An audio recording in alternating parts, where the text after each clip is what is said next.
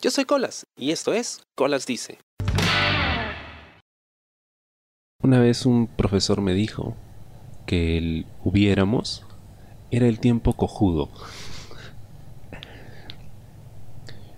Y tiene mucho sentido porque el hubiéramos es un tiempo que se utiliza cuando suponemos algo que podríamos haber hecho en el pasado y no hicimos. Y ahora estamos insatisfechos con las consecuencias de las decisiones que tomamos. ¿Recuerdan ese episodio del Chavo del 8 en el que van al cine y el chavo se la pasaba diciendo, mejor hubiéramos ido a ver el chanfle? bueno, es básicamente eso. Todo el mundo es general después de la guerra. Entonces, cuando tomamos decisiones, o alguien las toma por nosotros, y luego nos damos cuenta de que las cosas no salieron como queríamos, empezamos a entrar en el mundo de las posibilidades, que es pues una trampa mortal cuando miramos hacia atrás. Y vemos todas las opciones que teníamos en ese momento. Y pensamos en por qué no decimos esto o lo otro. Cuando se trata de nosotros, pues es hasta cierto punto saludable, porque nos ayuda a reflexionar sobre las cosas que hicimos y a aprender para tomar mejores decisiones en el futuro. Pero cuando lo hacemos eh, pensando en las decisiones de otros, o sobre todo cuando estamos en grupo, pues es poco productivo. En realidad es más que eso, es, es contaminante, tóxico por usar una palabra de moda, porque creo que cuando alguien se da cuenta de que la cagó, de que hizo algo mal, lo último que necesita es que alguien se lo recuerde una y otra vez. Y alguien le diga, ah, sí, pero si yo hubiera estado en tu lugar, yo lo hubiera hecho mucho mejor. Eso no lo sabes. You don't know, bitch. Porque no lo hiciste en su momento. Y llega a ser muy, muy... Em, annoying, molesto cuando alguien te lo dice, ¿no? Esto es algo que yo escucho muchísimo en todas partes.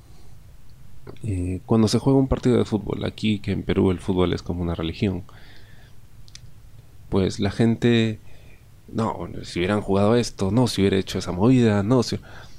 You don't know, bitch.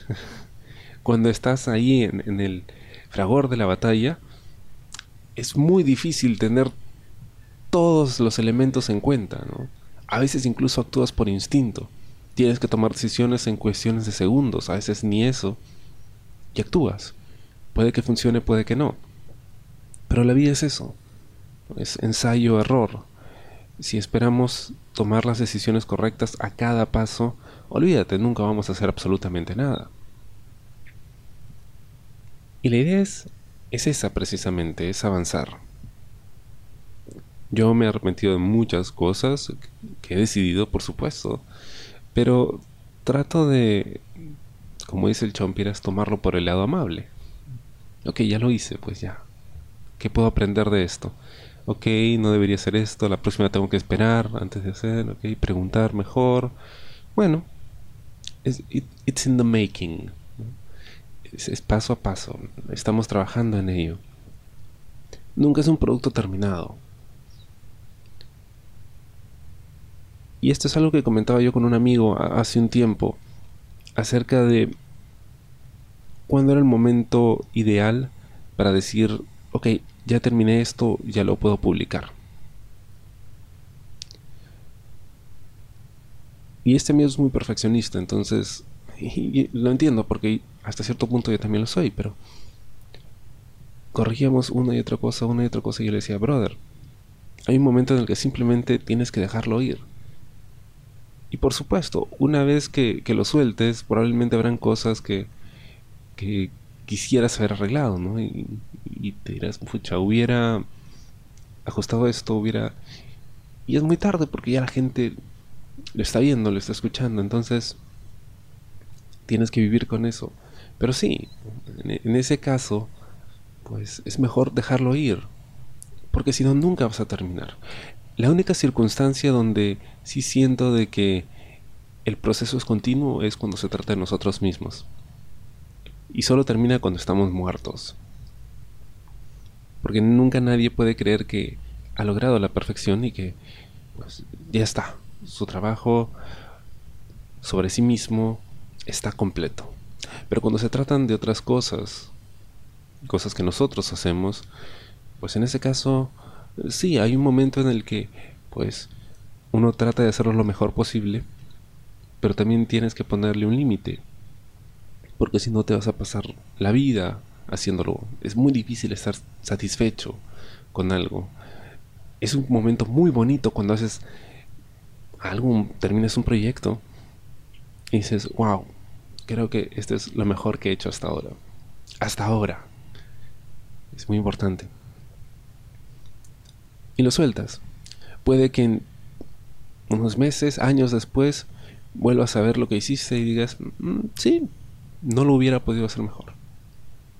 O de repente, ah, bueno, en ese momento funcionaba, ahora no tanto, ¿no? Pero no importa, las cosas en su tiempo.